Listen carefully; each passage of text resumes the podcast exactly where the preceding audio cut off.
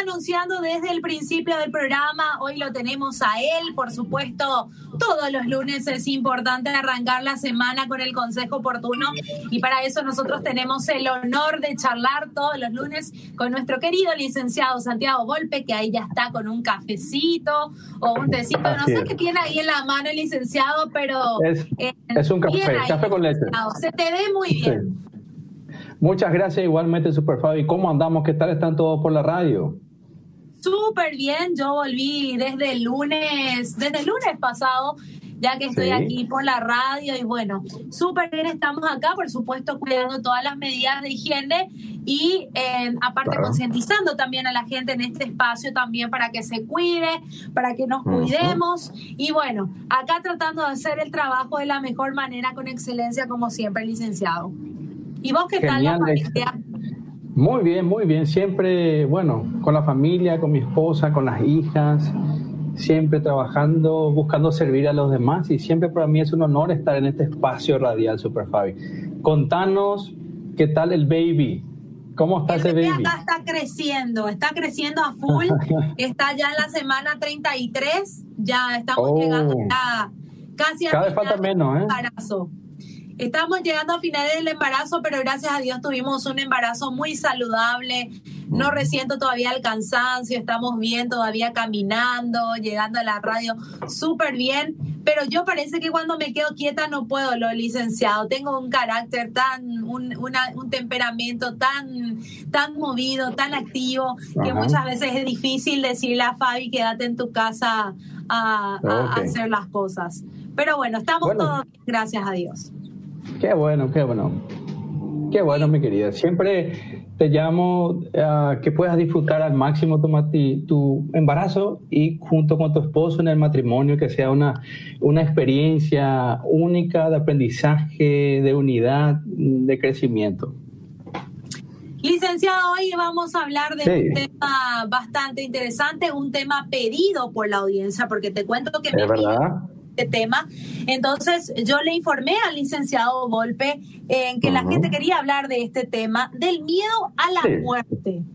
Yo así cuando me dijiste el tema miedo a la muerte que había pedido la, audiencia, yo me imagino que de repente el miedo a la muerte en, en algunos casos deberá ser por algo psicológico ya o en algunos casos es un miedo natural que nosotros los seres humanos también tenemos, ¿verdad? Sí, bueno, excelente, Fabi, tu apreciación. Bueno, todas las personas tenemos cuestionamientos existenciales. Somos, somos seres de un pensamiento abstracto, analítico, profundo. Somos seres existenciales. Por ende, pues bien, tenemos muchas, muchas preguntas al respecto sobre nuestra vida, sobre qué va a pasar después, sobre la función y los propósitos que cumplimos aquí en la Tierra. Por supuesto, el pensar sobre la muerte es algo natural y algo necesario. Muchos, me incluyo yo, en algún momento tuvimos algún tipo de temor a la incertidumbre, el temor a lo que va a venir después.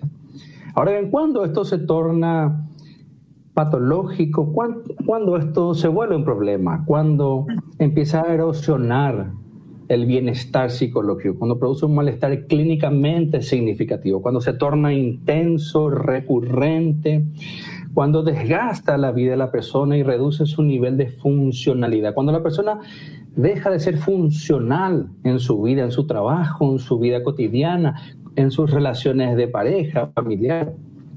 Bueno, allí cuando se manifiestan esos síntomas de ansiedad, pues bien, se torna un verdadero problema y tiene el alto potencial de reducir el bienestar, la calidad de vida, la satisfacción hacia la vida. Y nos preguntamos desde la psicología por qué una persona desarrolla ese miedo fóbico o la tanatofobia y por qué otras personas manejan mejor el tema. ¿Cuál es la diferencia dentro de la psicología diferencial? ¿Qué le diferencia a estas personas? Y vos que estás escuchando, mi querido, mi querida, te pregunto lo siguiente. Mm, ¿Qué te genera la idea de la muerte a vos? ¿Qué representa la muerte para vos? Vos que estás escuchando, en tu vehículo, en tu oficina, en tu casa, desde el celular. en el Facebook, ¿qué te genera la idea o el pensamiento sobre la muerte? Para muchas personas, la idea, el pensamiento puede moverle muchas cosas, generar emociones encontradas. Hay personas que rechazan sencillamente la idea de la muerte, no quieren pensarlo, le puede generar temor, aversión, rechazo. Mm, para muchas personas pueden ser desagradables y para otras no.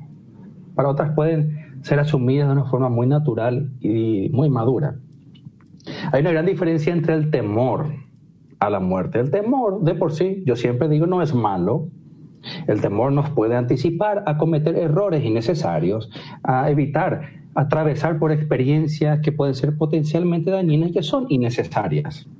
Ahora bien, cuando ese temor se vuelve excesivo, se vuelve irracional y afecta al bienestar interno y empieza a tener influencia sobre nuestro comportamiento, estamos hablando ya de esa fobia a, a la muerte. Generalmente ese miedo intenso a la muerte está reflejando padecimientos internos más profundos. ¿Ok? Hoy no quiero ser muy técnico, sino quiero ser más práctico. Quiero hablar en general sobre el miedo a la muerte, pero no quiero dejar de mencionar que muchas personas tienen trastornos de ansiedad como base o trastornos de estrés postraumáticos, aquellas personas que vivieron situaciones límites en su vida en donde su bienestar o su salud o, su vida misma estuvo en peligro. O podemos hablar de las personas hipocondriacas con miedos intensos a las enfermedades. Podemos mencionar de ciertas fobias específicas. Podemos mencionar inclusive trastornos depresivos o también se puede dar miedo a la muerte en trastornos de bipolaridad. Bipolaridad tipo 1, tipo 2 ¿Por qué? Porque la idea de muerte, el temor, el miedo intenso a la muerte se puede incorporar de muchas formas en la vida, se puede expresar de multiformes maneras. ¿ok? Pero cuando nos referimos de forma general al miedo a la muerte, podemos hablar de muchas cosas. Este es un tema muy apasionante, muy interesante, que no nos va a dar el tiempo para hablar y resumir todo lo podemos compartir en varios programas. Vos sentiste libre, licenciado. Claro que sí, claro que sí. Cuando hablamos sobre este tópico, somos seres existenciales, ¿ok? Y muchas veces se genera la dualidad interna entre nuestra existencia y la inexistencia, ¿ok? Podemos decir que en muchas personas se puede desarrollar el miedo al vacío, a, la nada, el miedo a la soledad, puede ser un temor a la incertidumbre, pues bien, a que todo finalice. Y muchas veces estamos proyectando esos padecimientos internos en forma de miedo a la muerte, creyendo de que nuestra vida quizás no tenga mucho propósito, sentido, o que no logramos construir esa vida ideal, esa idealización de cómo quiero que sea mi vida. El temor a no ser feliz, a no ser amado, a no amar, a no ser comprendido, a quizás extender mi vacío y mi soledad de este presente. Entonces me anticipo a ese miedo que representa la muerte. Y por supuesto eso puede generar un temor desadaptativo, desajustado y mi comportamiento puede cambiar. Y siempre el eje del miedo a la muerte puede estar presente en mi conducta. Y eso minimizar mi satisfacción en la vida. Tenemos que ser conscientes que el miedo a la muerte puede ser un gran impedimento y una limitación para mi vida. Yo siempre estoy con el miedo, con el temor a morirme, voy a siempre enfocarme a aquello que no sé exactamente cómo va a pasar, cómo va a ocurrir o cuándo va a ocurrir. Y eso sencillamente me desenfoca de mi actitud para vivir intencionalmente y vivir mi presente con bienestar, con satisfacción y con felicidad. Pregúntate, ¿cómo, ¿cuáles son tus pensamientos, tus creencias tu interpretación sobre la vida, sobre la muerte? ¿Afectan vos en algún sentido, de alguna forma? ¿Qué te genera cuando pensás sobre la muerte? ¿Te acordás de, de personas cercanas en tu vida? ¿Cómo vos asumís ¿cómo asumís la idea de la muerte? Para muchas personas, el hecho de que cada vez le quede menos tiempo de vida en la tierra puede ser angustiante, puede ser frustrante. Digamos que a veces ese miedo es la oposición o la resistencia permanente de la idea de la muerte. Es como una huida fóbica a que, se teme. Y eso puede, por supuesto, incrementar la inseguridad personal. Pero no quiero dejar de repetir y reiterar que generalmente ese miedo irracional, ese miedo fóbico se trata desde el consultorio como una fobia específica. Y generalmente las personas con esos temores intensos tienen alteraciones psicológicas de base. Y, y las más comunes son los trastornos de ansiedad. Bueno, podemos decir que el ser humano se aferra a su propio ego. Podemos decir que el ser humano se toma fuertemente de su yo, de sí mismo. Y cuando eso ocurre ante las necesidades que esa persona experimenta, se vuelve más difícil soltar la posesión de la vida y se incrementa la necesidad de tener más, de poseer más, de ser más. Y uno se va aferrando cada vez más a la vida, a las posesiones, a las cosas, inclusive a la dependencia hacia las personas. Y por supuesto nace la necesidad del control.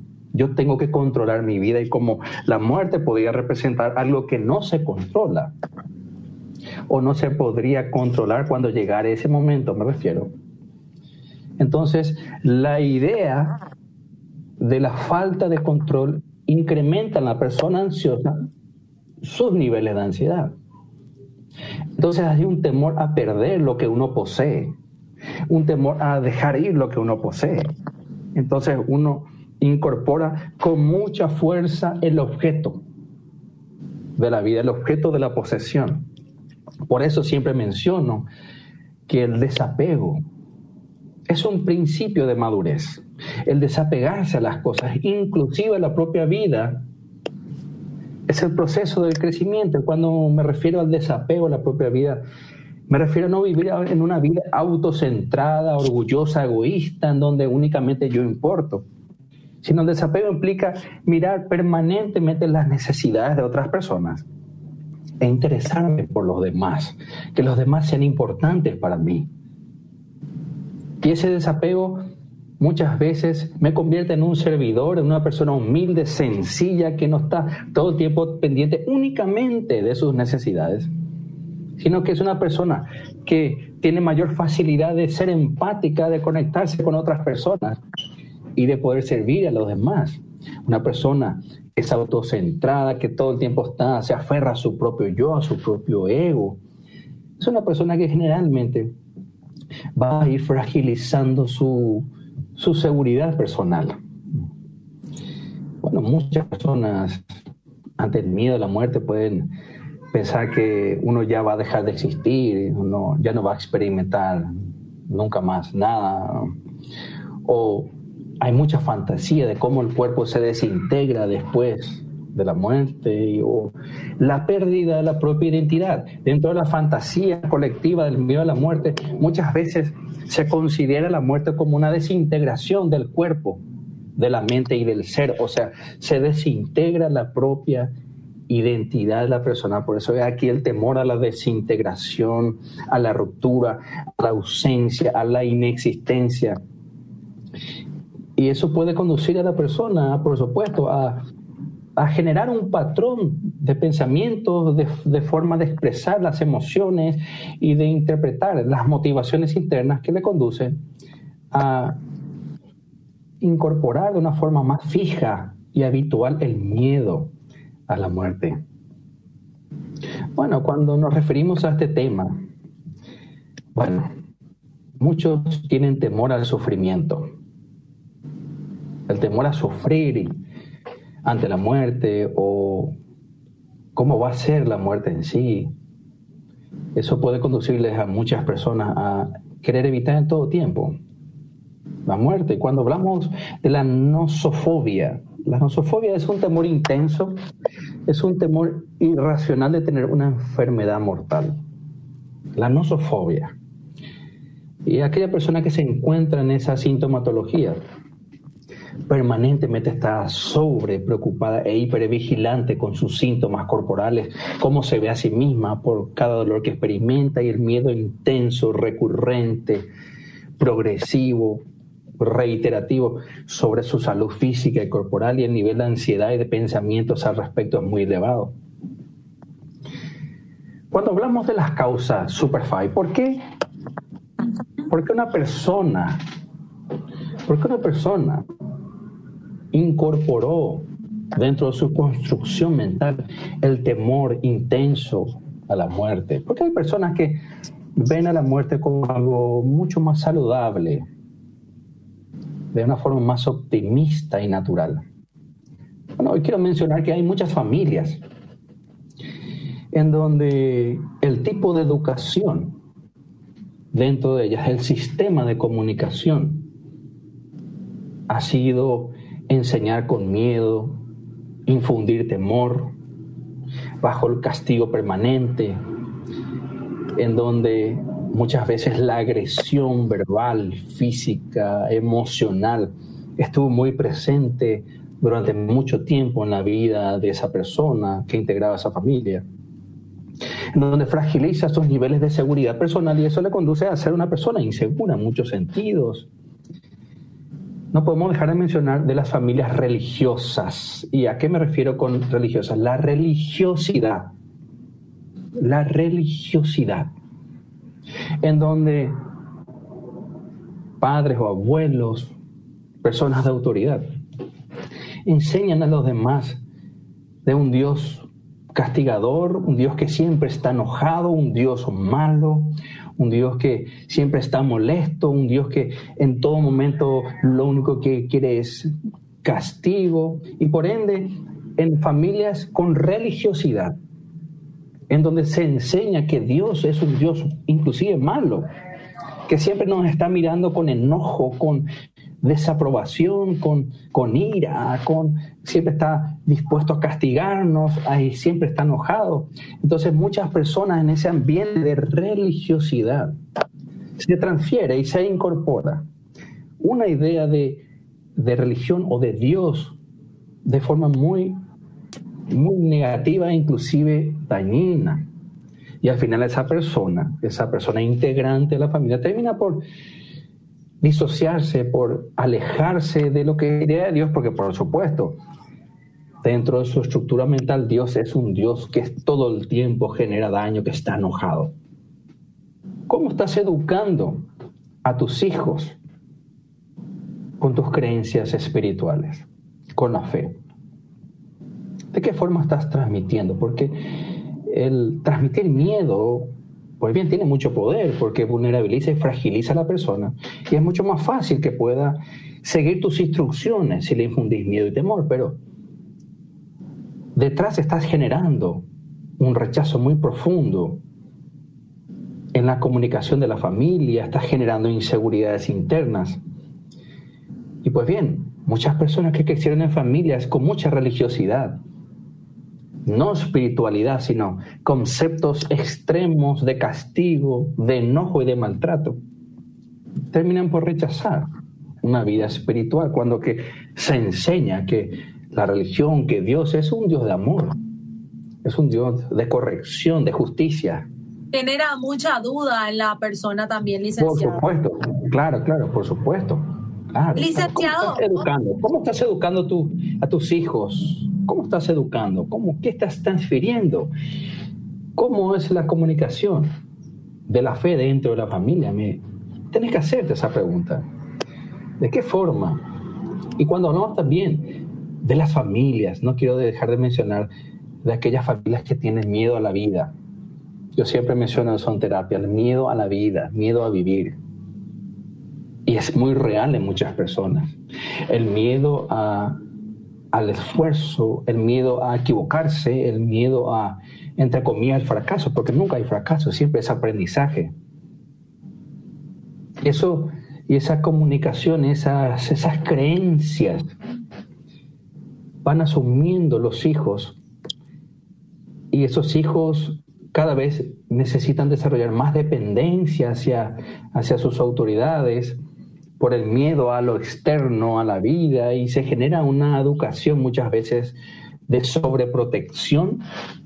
Y los hijos terminan siendo anulados de sus propias capacidades y desarrollan un miedo hacia la vida y por supuesto también el miedo a lo porvenir y de muchas cosas no se hablan en el hogar, en la casa, muchas cosas se evaden y sencillamente se enseña con el miedo. Mejor no todo el tiempo alejarse, huir, correr, no enfrentar, porque todo es doloroso, todo da miedo y eso genera la estructura de la personalidad de ese individuo.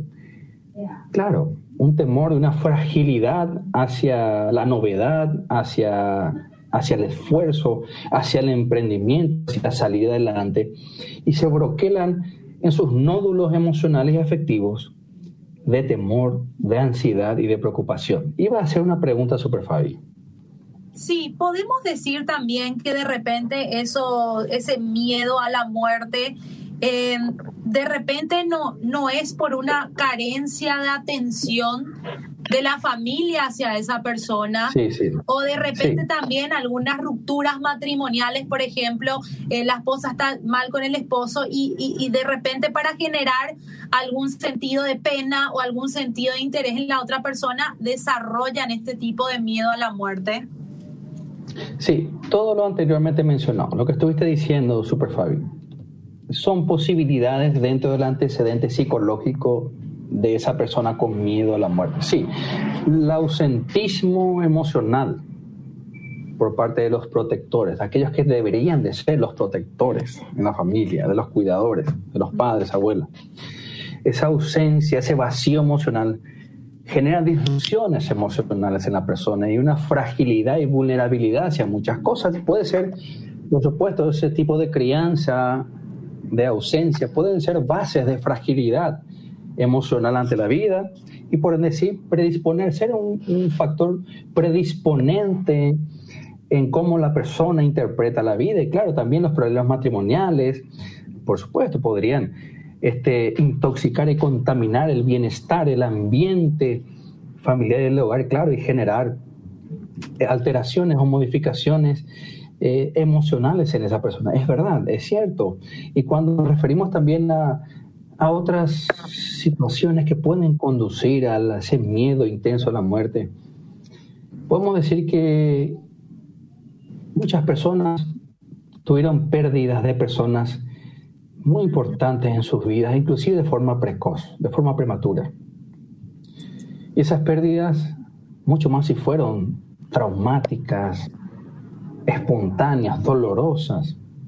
Y ahí entramos mucho en lo que es en psicología, a lo que se llama trastorno de duelo complejo persistente. Son aquellas personas quienes tuvieron pérdidas de personas íntimas, cercanas, y nunca hicieron, hicieron correctamente el duelo. Siempre lo negaron, lo postergaron, no lo hablaron. Y esa ausencia de duelo puede interconectarle con la persona ausente y con la forma en cómo falleció y con la ausencia que dejó esa persona y con el sentimiento de soledad que produjo la ausencia de esa persona. Y a falta de un correcto duelo en su vida, puede ser un elemento psicológico que conforme miedo a la muerte. También otras personas que, por ejemplo, de pequeño sufrieron enfermedades muy difíciles de curar, atravesaron por enfermedades muy complejas, cirugías mayores, o personas que tienen enfermedades crónicas. Una cosa es, por supuesto, el malestar que pueda generar una enfermedad crónica, el dolor físico, pero otra cosa es vivir bajo el sufrimiento y un padecimiento crónico con temor persistente a la muerte. Eso es otra cosa. Es muy comprensible que una enfermedad difícil de manejar, pues bien, no sea sencilla. Pero está mucho y en nosotros el decidir vivir una vida de sufrimiento, de dolor permanente hacia hacia lo que uno está viviendo. bueno, tenemos que mencionar también, Superfly, mm, así como lo mencionaste, ese abandono emocional. Ese abandono emocional genera mucha inseguridad y puede generar el sentido de lo impredecible, si yo voy a poder generar mi propia familia, si mi vida va a ser satisfactoria más adelante, si voy a poder construir mi verdadera familia, si voy a ser feliz con mi propia vida y yo siempre estoy entonces postergando, procrastinando el tiempo, el temor al tiempo, a lo que, a lo que va a venir. También la dependencia emocional hacia otras personas. ¿Ok? La dependencia, el apego hacia otras personas, el miedo a que ellos no partan, el miedo a partir, ese miedo a la soledad, al abandono, puede contribuir al miedo a la muerte. Y pues bien, cuando hablamos de las consecuencias, ¿qué pasa con una persona que desarrolló el miedo a la muerte? Bueno, podemos mencionar que es una persona que vive totalmente limitada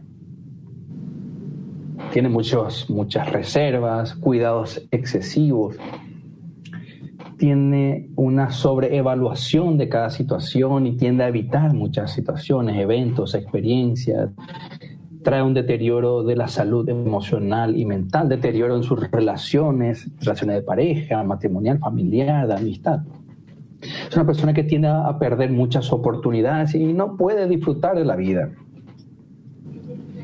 Y claro está, cuando hablamos de la tanatofobia, ya estamos hablando de una fobia específica en donde hay síntomas claros de ansiedad física y ansiedad mental. Tenemos que aclarar siempre que cuando existe una alteración, un padecimiento psicológico base como trastorno de ansiedad, fobia específica, ataque de pánico, porque en el ataque de pánico también existe el miedo a la muerte de forma súbita, inminente e intensa o cuando hablamos de un trastorno de estrés postraumático, un trastorno depresivo mayor, de distimia, trastorno bipolar. Pues bien, una asistencia psicológica con un psicólogo o una psicóloga va a ser de suma importancia y de mucha ayuda. Cuando nos referimos del miedo a la muerte de forma más general, pues bien, hay mucho por hacer. Existen muchas formas en que se va incorporando dentro nuestro, cómo vemos nuestra cultura, la sociedad, nuestra familia, nuestras experiencias personales, nuestro tipo de, educación emocional. Existen muchas familias, como lo mencioné hace que transmiten el miedo a la vida. Familias sumamente violentas, agresivas. Familias que enseñan la religiosidad. Personas que pasan por enfermedades muy difíciles. Personas que atravesaron por por muertes de personas cercanas, muertes prematuras. Pero siempre el miedo a la muerte está hablando de un padecimiento, de un dolor interior, en donde el miedo sirve como un mecanismo anticipatorio para poder evitar de la mejor forma al máximo que nos llegue ese momento, que nos llegue ese día. Pero imaginémonos cuánto valor le saca a nuestro día a día. El siempre estar pensando, estar conectado o sencillamente no querer hablar sobre la muerte. Un recurso importante, vos que estás escuchando, es la naturaleza, la fuente o el origen de cómo eso pudo gestarse en tu vida. Tuviste una pérdida de, un mejor amigo cuando eras más, joven, más pequeño. Algún progenitor tuyo falleció cuando vos eras chico, te sentiste desprotegido por mucho tiempo, tu familia fue una familia con mucho miedo hacia la vida, hacia las circunstancias, siempre limitada en sus talentos, en sus capacidades. Es una persona que fantasea y mucho con la ideación de muerte, el dejar de existir, o el deterioro del cuerpo o la pérdida de tu identidad o el, la idea del vacío, de la inexistencia.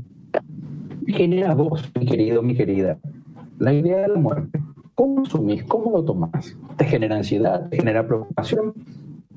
¿Qué sucede cuando pensás sobre la muerte? ¿cómo deberíamos de, de abordar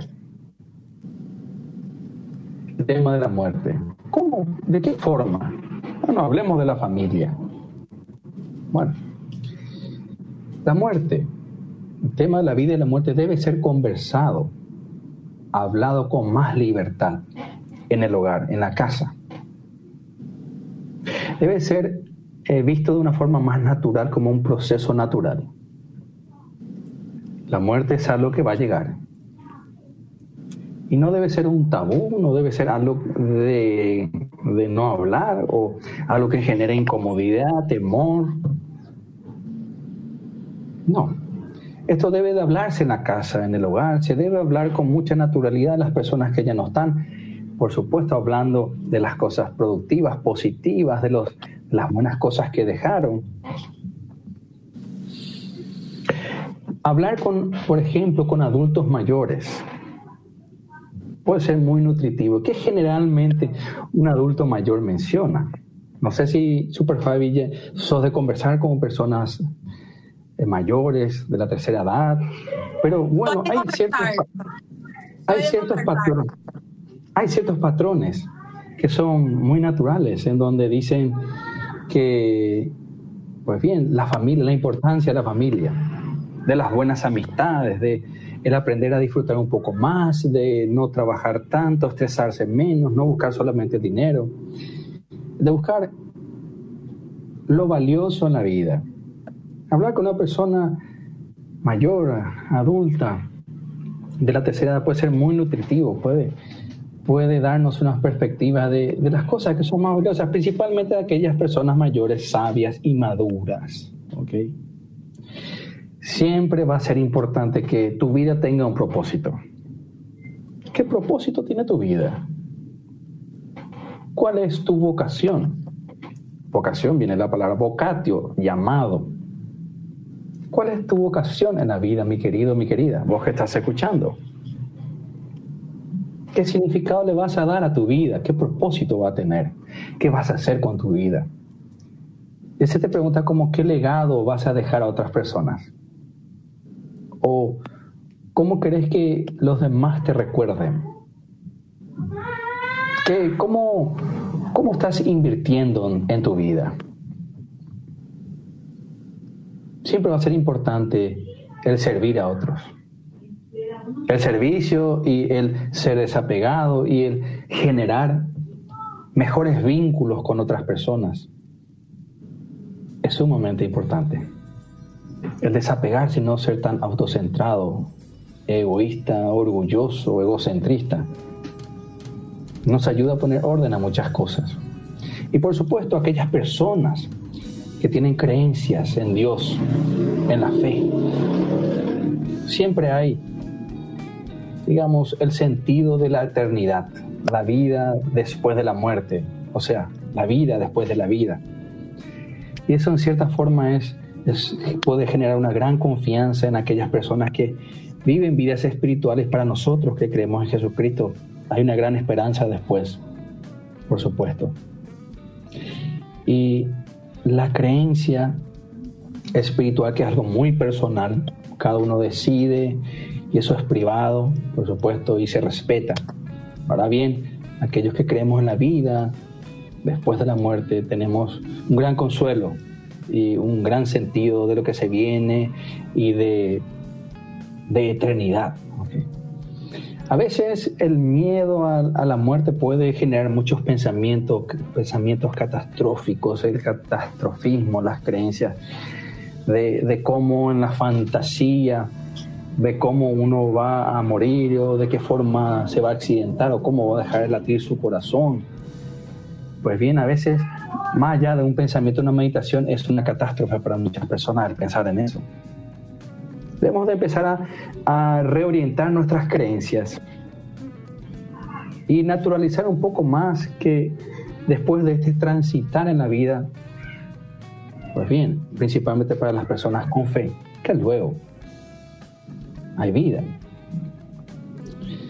Bueno, tenemos que decir que tenemos que ser más más agradecidos con otras personas, más agradecidos con todo y con todos. El poder de la gratitud es muy importante, muy amplio. Sos agradecido, agradecida con tu cónyuge, con tus hijos, con tus padres, con tu jefe, con tus colaboradores o compañeros de trabajo. Sos agradecido, agradecida realmente. A veces creemos que sí, pero no lo somos realmente. Pregúntate, ¿verdaderamente sos agradecido, sos agradecida con lo que tenés? Agradeces a las personas que te sirven, agradeces a tu entorno, Mientras más agradecido seas, mayor bienestar vas a experimentar y, tu vida va a ser más intencional y inclusiva, vas a valorar más del presente. Bueno, este es el momento de tener mejores autoinstrucciones sobre la vida. Que tu vida valga la pena, que tu vida tenga sentido, que tu vida tenga un propósito, que tu vida tenga impacto en otras personas, que tu vida se base en tu llamado, en tu vocación. Y que por supuesto, una vida ideal es siempre hacer lo que a uno le gusta, sirviendo a otros, siendo productivos y viviendo una vida sana, estable y equilibrada. El disfrutar lo que hacemos, el disfrutar del trabajo, el disfrutar de la familia, de nuestras relaciones, es una virtud del ser humano. Y muchas veces el miedo a la muerte representa la insatisfacción hacia la vida, los sentimientos de soledad, los dolores experimentados, el sentido de ausentismo, la falta de fe. ¿Cómo estás viviendo en esta área de tu vida? Este tema es sumamente amplio, sumamente complejo. Yo quiero decirte que tenemos que, debes de, debemos de mejorar nuestra capacidad para saber recibir el afecto, el cariño, el amor de otras personas. A veces estamos tan encerrados en nosotros mismos, tan centrados en, el activismo, que nuestra capacidad para recepcionar el cariño, el calor de otras personas se reduce al mínimo. Tenemos que sacar muchos bloqueos para conectarnos muchos más. Qué buen consejo para arrancar el lunes, licenciado. valorar la vida, agradecer a Dios por la salud, agradecer a Dios también por estar escuchando el consejo oportuno, porque si estamos escuchando este consejo es porque algo tenemos que sacar de eso y por ahí, si te gustó el consejo oportuno del día de hoy, por supuesto lo tenés que compartir nuevamente a través de la página de Facebook. Ya hay varios compartidos, así que a la gente eh, le gusta este tema del miedo a la muerte. Y bueno, ahora vamos a empezar a ser agradecidos con la vida, licenciado, y a disfrutar al máximo. Y eh, un último consejo, si, si el miedo a la muerte te sobrepasa, te desgasta, es algo ya incontrolable, erosiona tu bienestar y es algo muy intenso y racional, busca ayuda, busca una ayuda profesional. Porque muchas veces representa alteraciones psicológicas de base. Estoy, lo único que vemos es ese miedo a la muerte, pero detrás están, están manifestados muchos padecimientos psicológicos. Por ende, no sufras solo, pedí ayuda, busca ayuda, no te calles, este, compartir lo que estás viviendo, y por supuesto, este es un tiempo en donde cada uno debe hacerse más responsable y ser más consciente de cómo está viviendo internamente. Te dejo como última pregunta, ¿qué te genera vos que estás escuchando la idea de la muerte? ¿Cómo asumes? ¿Cómo tomás?